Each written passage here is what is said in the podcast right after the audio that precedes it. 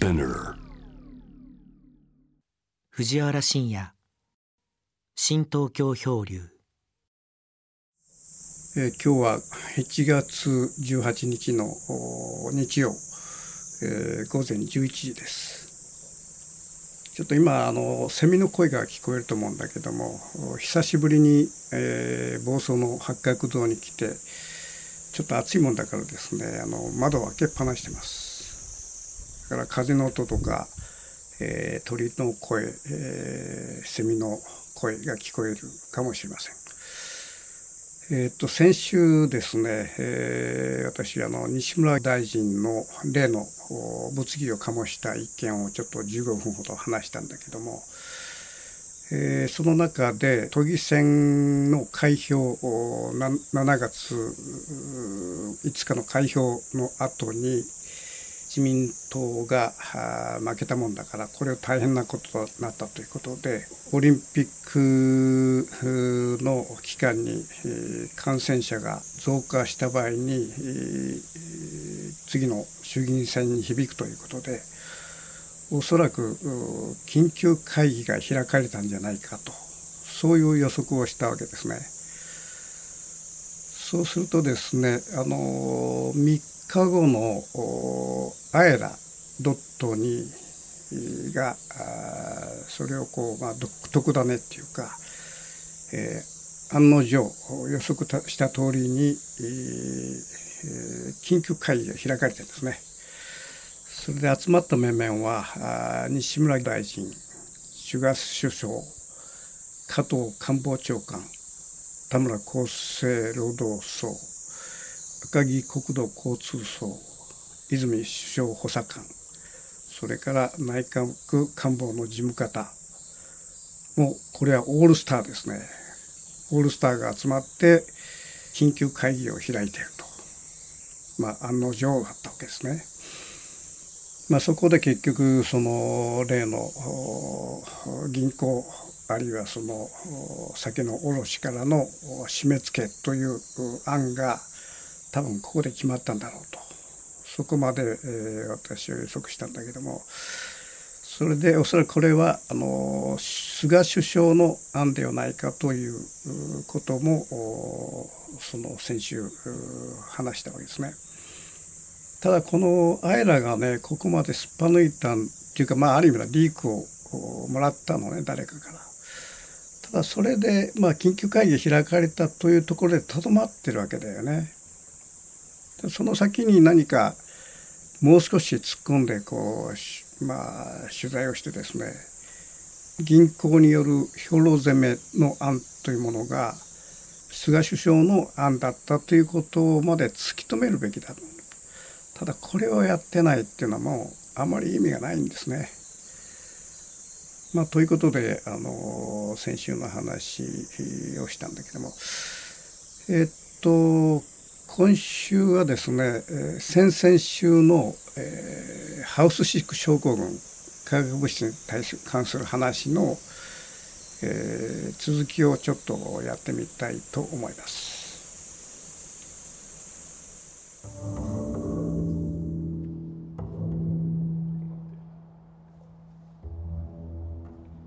私が個人が体験したあのシックハウス症候群という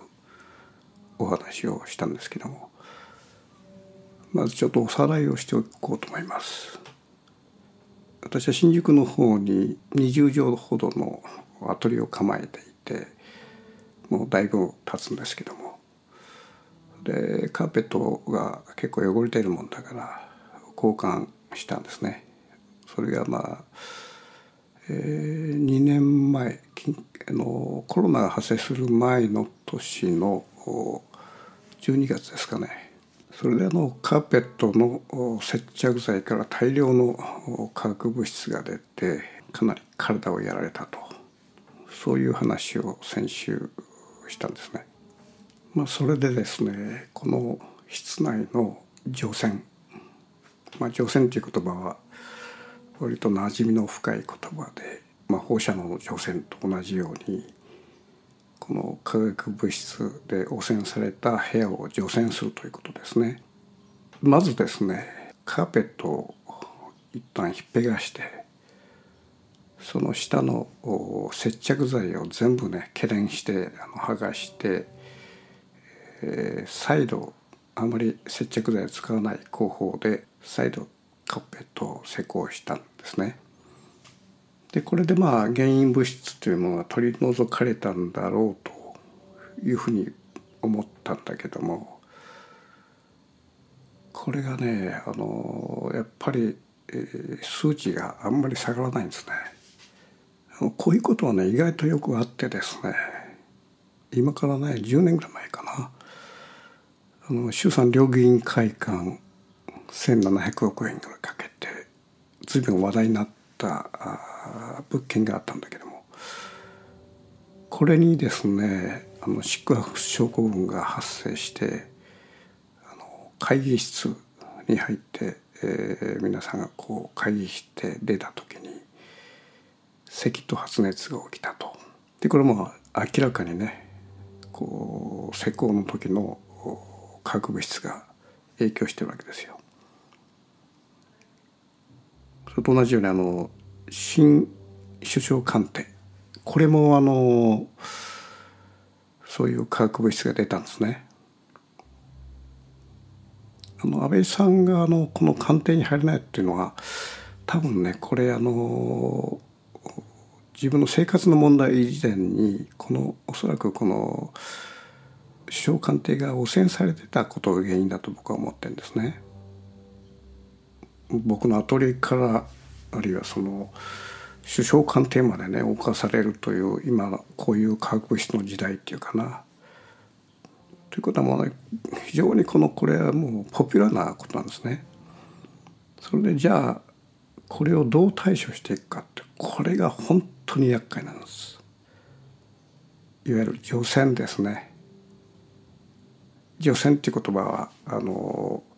東日本大震災の時の放射能汚染を除染するということで僕らのなじみに深い言葉なんだけどもやっぱりこの化学物質いわゆるあのホルムアデヒドとか早期発生有機化合物を取り除く除染というものがやっぱりあるわけですね。まあ、例えばあのネットで、えー、ホルムアディト除染と引くとその対策商品っていうのがずらっと出てくるんですね。例えばあのシックハウス対策天然、えー、製品 KM エコだとかねエコファだとかそれから光触媒でこう除染するものだとかで結構ねあの300ミリが2,000円か3,000円するなかなか結構高価な商品が多いんですね。僕はあらゆるで製品を取り入れて、えー、テストしてみたんだけどもまあことごとく役に立たないですこれは。仮にあの KM エコという真っ先に出てくるこれはなんか天然でヒノキのねあの液を抽出したもんらしいんですけどもこれ結構ね何キロも買ってあの部屋全体に噴霧したりそれからこれを霧状にする装置があってそれであの霧で、えー、部屋を全体満たしていくということを、まあ、1週間ぐらいやるとかそういうことまでやったんだけどもやっぱこれ数値が下がらない。まあその次にあの誰もが思いつくのがいわゆる空気清浄機ですよね。まあ、空気清浄機もこのコロナ時代にはものすごいいろんなも商品が出てて、まあ、いわゆるあのこの空気清浄機のスペックの最大いいものっていうのは、まあ、触れ込みですけどもあの北欧の製品のブルーエアというのがあって大体あのこの製品はこのクラスになると大体10万から15万の間なんだけどもあるいはこの日本製品で華道というのがあってこれもやっぱ大体123万なんですけどねこれをねあの一応テストで試したんですよ。ブルーエアの方はウイルスが PM2.5 それから悪臭だとか VOC を除去と書いてて、えー、ホルマルデヒド除去とは書いてないんですね。だからこのホルマルデヒドっていうのはものすごい小さな物質だからこれに対応する商品っていうのはまずなかなかないんですね。ただこのブルーエアっていうのはまあ世界的に有名な空気清浄機でこれをあのまあちょっとレンタルしてですね中を分解してみたんだけども意外とこれが大したことなくていわゆるペーパー状のそのフィルターですよね。これがものすごく蛇腹状にまあ広げてみ、えー、るとそうですねまあ4メートルぐらいなのかな。それぐらいのそのあの蛇腹状のそのフィルターが入ってるだけで大したゲートをしてないんですね。ただまああのネットなんかでこう調べて内容を読んでみるとまああのビジュアルから言葉から素晴らしい商品のような形でこう錯覚してしまうんですけどもまあこの空気清浄機っていうのは皆さんご存知のようにこのコロナ時代においてものすごい、えー、たくさん商品が出てってまあシャープだとかあのパナパナソニックだとかそういう一流メーカーの空気清浄機も日々なんか進化してるような歌い文句なんだけどもこれがあのいわゆる化学物質の一番その危険なあのホルモアデヒト対応というのがあまりないんですね。でこれはまあいわゆるものすごく小さな物質ですから。ただ唯一ねあの日本製品なんだけどもこれあのブルーエアよりもデータがいい会社があってですね。これは稼働という会社なんだけども。これはなんかソニーの技術者が退職して立ち上げたあの割とインディペンデントな会社らしいんですけどもこの角にですねあのリーフ720という結構でかい、えー、空気清浄機があってこの角はね唯一ホルモンアデヒド対応というデータいわゆるあのグラフを書いてですねこれぐらいこう軽減していってこう除去していくというあの数値まで書いてるこれ非常に珍しい空気清浄機で実際にその大学の試験で、えー、そういう数値が出てるということはまずねこのホルモンアルデヒドを除去する空気清浄機っていうのはねあらゆるメーカーが挑戦して、えー、これは、えー、なかなかそういうのはできてないんですね。まあ、ということでね僕はこのシカオスに対してものすごく興味を湧いたもんだから結果は投資もあって、えー、その稼働っていうのを取り入れたんですよ。それで実際に稼働させて数値を測ったんだけども、まあ、この計測の仕方がトランクルームの2畳ぐらいのがあってこれが計測してみるとですねホルマーで人が環境基準ギリギリの0.08から7 ppm くらいだったんですね。だからその部屋を閉め切って空気清浄機を稼働させた場合にそれ以下にどんどんどんどん下がっていく可能性があると。まあそういうことでですね10時間ぐらい稼働させたんですね。そうするとねまあほとんどビビたるもので下がったのが0.01くらいかな0.02とかほとんどその下がったレベルじゃないんですね。それでメーカーに問い合わせてみるとこの大学での実験の仕方というのがチャンバーっていうかこう小さなそのチャンバーの中に入れて空気を循環させでホルモンを軽減させたということで。まあいわゆるあの対象のその部屋部屋っていうかまあボックスですね。小さなボックスでやってるんですね。だからこれがその、えー、確かこれ2 3 0錠対応というふうになってたと思うんだけども。だけども実際にそのテストの段階ではすごく小さなその、まあ、チャンバーの中でやってると。そうするとあまりこれ意味がないんですね。まあそうしたところにですねこのところテレビだとかいろんなところで大宣伝しているすごい機器だというそのエアドッグなるものが登場してですね。これも大体15万くらいなんだけども。このエアドッグという製品をの歌い文句は、えー、ホルムアルデヒド99.9%除去。揮発性有機化合物99.9%除去。このね数値は驚くべきものでそれしかもそのフィルターじゃなくて洗えば中のものその機械を洗えばですね永久に使えるというこう夢のような商品が出てきたんですね。でこれはなんかあの電磁バーで帯電させて極小物質を吸い付けてしまうという新しいやり方なんですね。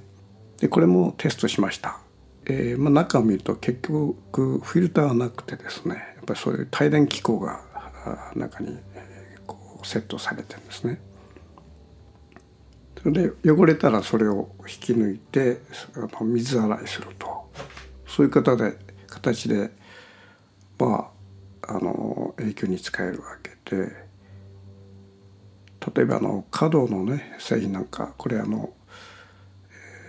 フィルターが2つドンと入っててそれを引き抜くと中にあの活性炭のね粒子がバーッと入ってていわゆるこれもまあ活性炭によるその汚染物質の除去っていういわゆる古典的な手法なんですね。ただそのフィルターをは当然その汚染されていくからそれをまた交換しなきゃいかんと。そうするとこのフィルターがまあ何万もする結構高価なもんだからこのフィルターによるその空気清浄機っていうのは常にそのメンテナンスのたびにお金がかかっていくんだけどもこのエアドッグっていうのはフィルターじゃないからただ洗浄すれば常に新しくリニューアルして使えるという夢のような商品なんですね。でしかもその空気清浄機で、まあ、最も極小物質で立ちの悪いホルモンアデヒドを除去するわけですからまあコロナウイルスなんてまあ楽勝でね除去できるということなんですね。でこれもね取り入れてテストしました。稼働と同じようにトランクルームにを締め切って、えー、10時間ほど稼働させたんですね。これがねやっぱりダメでした。まあ、なんでこのふうにこうホルモンある人99.9%除去なんていうのは歌い文句が歌えるのか。まあ僕のようにあの機械を持ってね測るっていう人はあまりほとんどいないと思うから単純にその歌い文句を信じてしまうと思うんだけどもこういう形でそのテストしてみるとねこれ商品掲示法違反じゃないかと思うような商品が結構あるんですね。特に今のコロナ時代ではこういう、まあ、皆さんのこの恐怖をねいろんな製品が出てきてんだけどもまあ先々週だったかなお話ししたその分子マスクこれも大宣伝して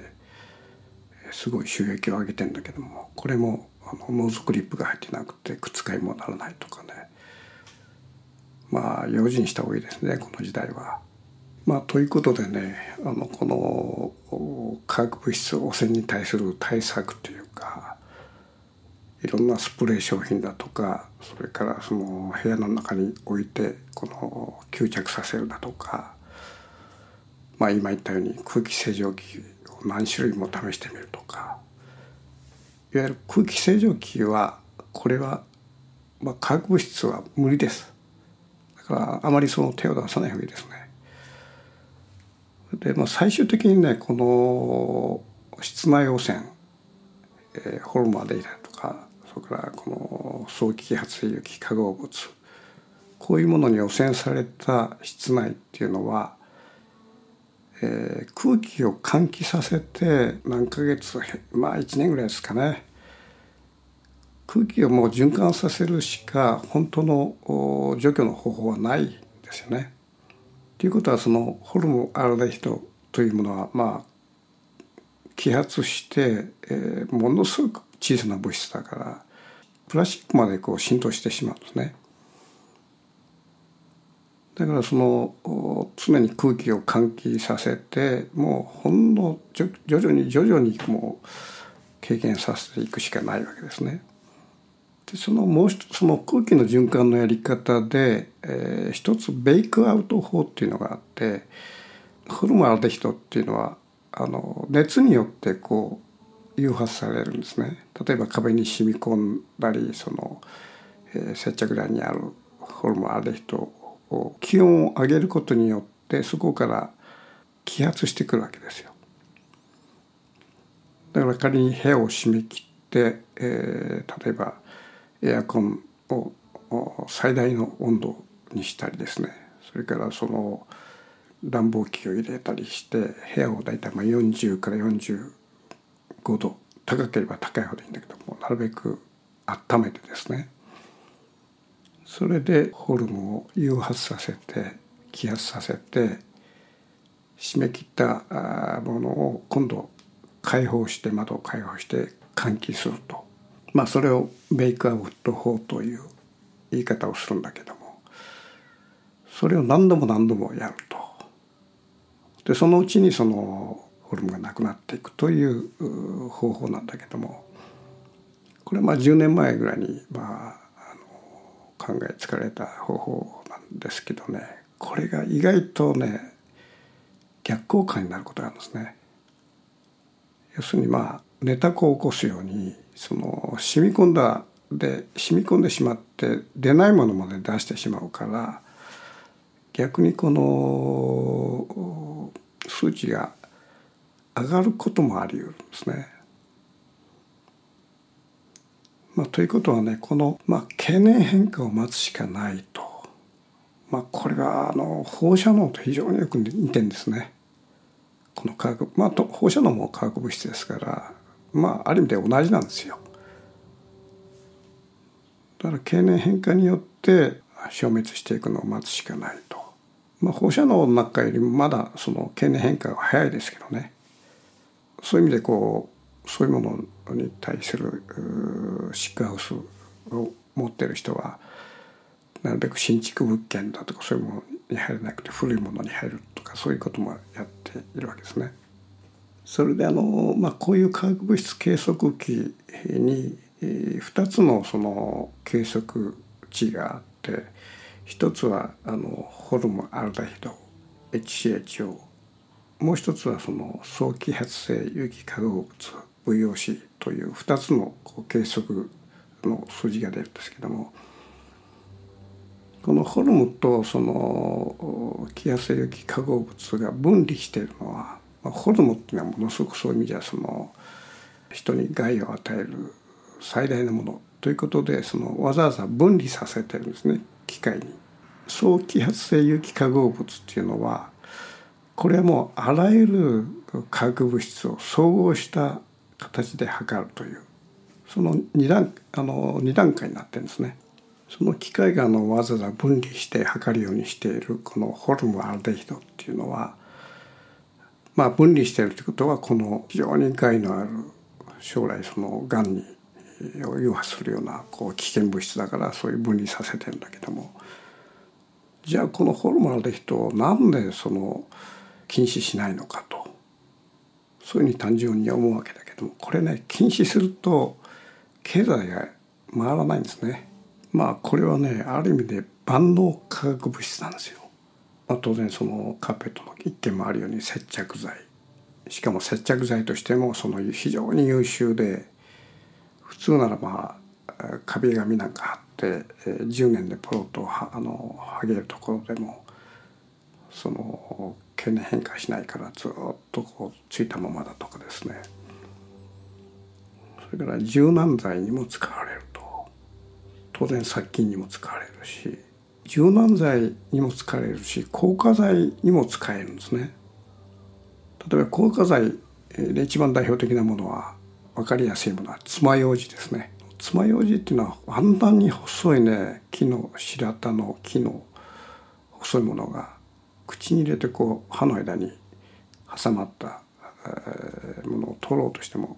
簡単に折れないでしょう。あれはあの硬化剤を染み込ませてるつまりあのホルモンあるでしょうですね。だから中国のなんかのその爪楊枝のねあの生産工場なんかはもうとにかくねあの爪楊枝がバーッと作ったものをホルモンある人の溶液なんかボーンとぶち込むわけですよ。それで乾かして製品化するということになってまあ爪楊枝のようなもの大体中国産が多いから例えばこの爪楊枝で口にを入れてやってるっていうことはこれはホルモンで人を吸ってるようなもんなんでね、まあ、そういうことは日本産で、えー、そういうホルモンで人を使ってない楊枝なんかもあるけどもこれはやや高くてただやっぱりあの多少その弱いですね。まあ用は足さないことはないけども先折れるケースが多いんですね。まあ、そういう意味でこのホルモンアデヒトというのはものすごい優秀な物質で例えば、ね、養殖業ですね養殖業でエラにその寄生虫が発生するわけですよ。でその寄生虫を除去するためにホルモンアルデヒトを混ぜ込んだ餌を与えるわけですね。そうするとその食べたその餌を食べた魚のエラからエラの中にある寄生虫がどんどん死んでいくと。だからあの養殖業っていうのはほとんどねこのホルモンアルデヒトに汚染されてるんですね。まあ、それからこのホルモンっていうのは整形剤にも応用できる。例えばあの形状記憶カッターなんかありますね形状記憶のあのカッターなんかは。これもホルモンアルデヒトによってそのそういう形が保たれるという。まあこのホルモンある人っていうのはね本当万能でしかも廉価なんですね安い。だからこのホルモンある人を禁止すると経済が成り立たないという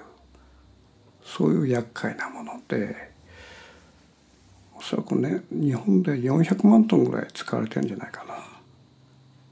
多分中国あたりではものすごいそんなもんじゃないものすごい量使ってると思うんだけど。そういうものがまあ世界をどんどん汚染していってるという現状なんですね。まあ、ということでその計測器の中ではホルモンアディトをわざわざ分離して表示してるわけですけども、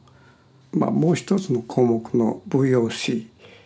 えー、早期発生有機化合物というのはいろんなその化学物質の総合した計測値なんですね。まあ、その化学物質が何種類あるかっていうのはこれはねなかなかのもんでそもそもこのいわゆる歴史上人類の、ね、歴史上で、えー、化学物質なるものが最初に生まれたのが今から165年ぐらい前って言われてるんですね。それはあの石炭から合成染料を作ったこれが最初のなんかいわゆる人類が作ったた化学物質らしいんですね。まあその後にどんどんどんどんまあ経済が豊かになっていくとともにその化学物質がガンガン生まれていくといういわゆる経済のね発展と化学物質のその増殖っていうのはもう均一なんですね。それでまあ165年前に始まった化学物質というものが今ではね実に10万種類以上あるんですよ。だからこれ気の遠くなるようなねあの数字なんですね。まあそういう化学物質世界の中で例えばあの水俣病ですよね、まあ、有機水銀だとかカドミウムに侵されて、しまったその人々のね悲惨な状況っていうのがかつてあったんだけどもそこまで極端な例でなくてもいわゆるこの日々僕らは10万種類の化学物質の中と共存してるわけでこれはあの感覚によって感知できないからある意味で空気のように僕ら共存してると思うんですね。まあそういう意味で先週お話したようにその僕らの人類の脅威というものは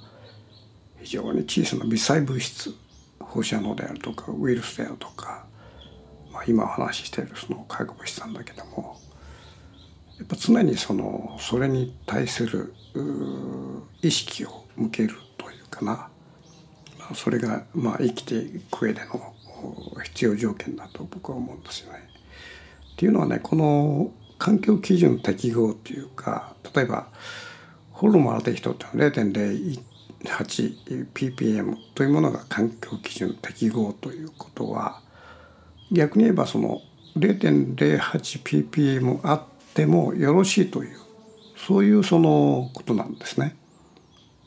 ということはさっき言ったようにそのホルモンある人を禁止すると経済が回らないからまあその基準値を作ると。じゃあ 0.08ppm っていう基準値が果たしてその人体に影響ないのかというとあるわけですよ。というのはこの徐々に徐々に体は蓄積していくから基準値を作ってもその常にその基準値レベルの環境にいる暮らす場合はそれを徐々に徐々に体が溜まっていくんですね。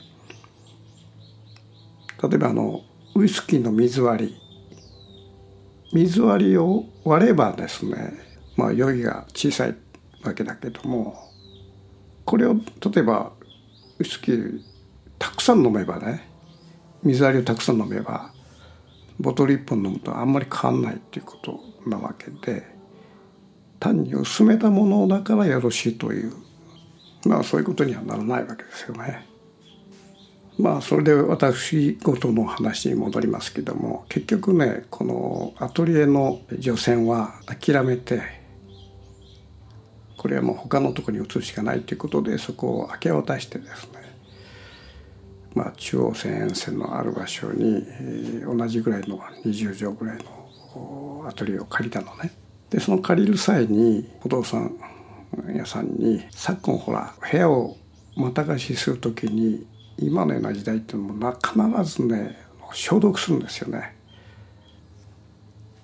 だからあの今部屋を借りる際にですね敷金礼金のほかにそのいわゆる消毒の金額も上乗せ、まあ、12万12万されてるわけですね。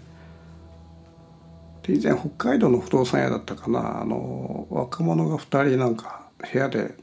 スプレーを撒いてて大爆発したという事件があったんだけどもこれあの消毒剤なんですね。でこれ余った余ったっていうかこの、えー、ズルをしてあの消毒しないままお金だけもらってうと当然その消毒の液剤が余るんだから。それをまあ部屋にまき散らしてたと。その時に大爆発したという事件があったんだけども。まあ今の時代ってもう必ずそういうような形でクリーンにしていくという。それがまあ前提になってるから。僕はそのアトリエを借りる時にですねまず消毒やめてくれと。で一切その前のままにしておいてくれとまあそれであの不動産の方も了解したんだけどもこれがねついうっかりあの彼ら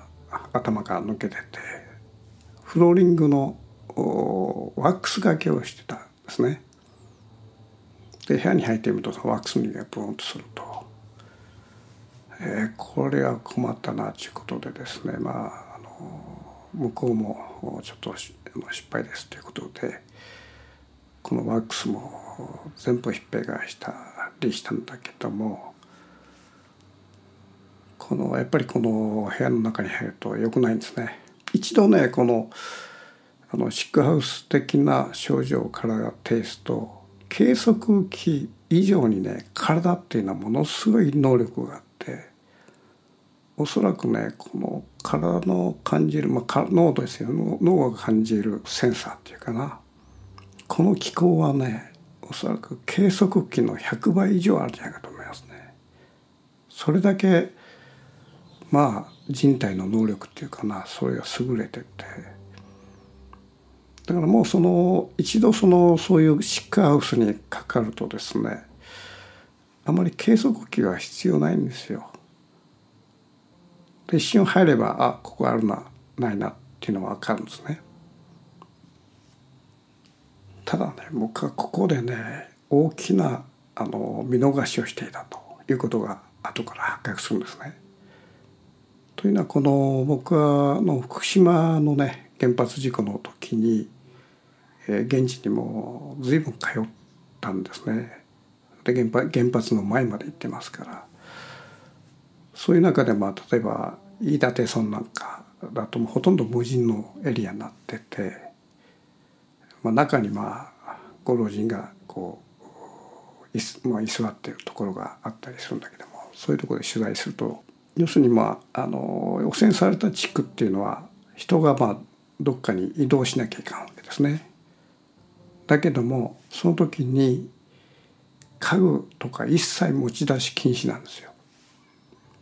ということはその汚染地区の家にしろ土地にしろ全て汚染されてるということは家具類も汚染されてるんですね。だからその家具を外に持ち出すことは汚染されたものを外に持ち出すわけだからこれは非常によろしくないっていうことなのね。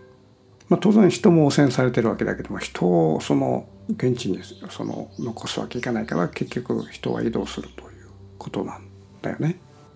ということはねこのホルモンアルデヒド放射能あんまり変わんないんですよこれは構造はね。ということはね部屋が汚染されたっていうことは家具類も汚染されてるんですよ。でこれは異線という移る線移線されてるわけ。だからうっかりで僕はねその新宿のアトリエにあった家具類を持ち出して新しいアトリエに移動したのね。まあ、だからその部屋に入って感じるということはおそらくこの床のワックスではなくて家具類の異線のせいだっていうことが初めて分かったんですね。まあそういう意味でこの現代におけるこの化学物質っていうものはまあある意味で幽霊みたいなもんでねどこまでもこうついてくるとかなかミステリアスですよ。まあ、ということはこの家具も移転されてるということは当然そのえ僕がシカウス的な症状を呈したっていうことですからこの僕も汚染されてるわけね。じゃあその部屋の除染をどうするかと同時に自分の体も除染しなきゃいけないと。これはまあ放射能汚染の時にもよく言われたことなんだけども。それでねちょっと僕はだあのいわゆる断食っていうかなそれを一瞬考えてですね。例えばあの体の中にあるその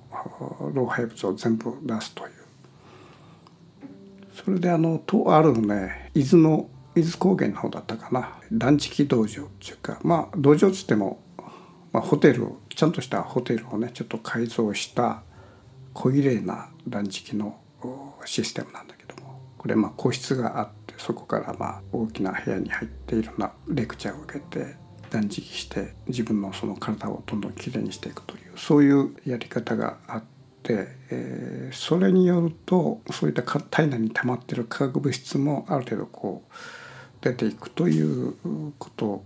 が言われてたもんだからある日、えー、そこを訪ねたわけですね。予約して。それでまあちゃんとしたね立派なホテルだったんだけども着いてですね玄関のドアからスッと入った時にねえこれまずいと。何かというとねこれ過剰消毒してんですよ。エタノールかなんかでね。だからこのエタノールっていうのもね体に入って酸化するとね結構そうこのダメージがあるのね。だからこの笑い話じゃないけどもその体の除染をしようとしてそれで、えー、出向いたその断食のシステムのホテル。そこがまさにその汚染の巣窟だったという笑い話っていうかな。だ仮にそこでおそらくまあ2週間の工程なんかで泊まるとね逆にそこのまあエタノールでやられてるんじゃないかっていうまあそういうね笑い話っていうかねまあそういう意味ではねこの現代っていうのはいかにその化学物質に満ち満ちてるかというまあそのことをねつくづく感じた一件でしたよ。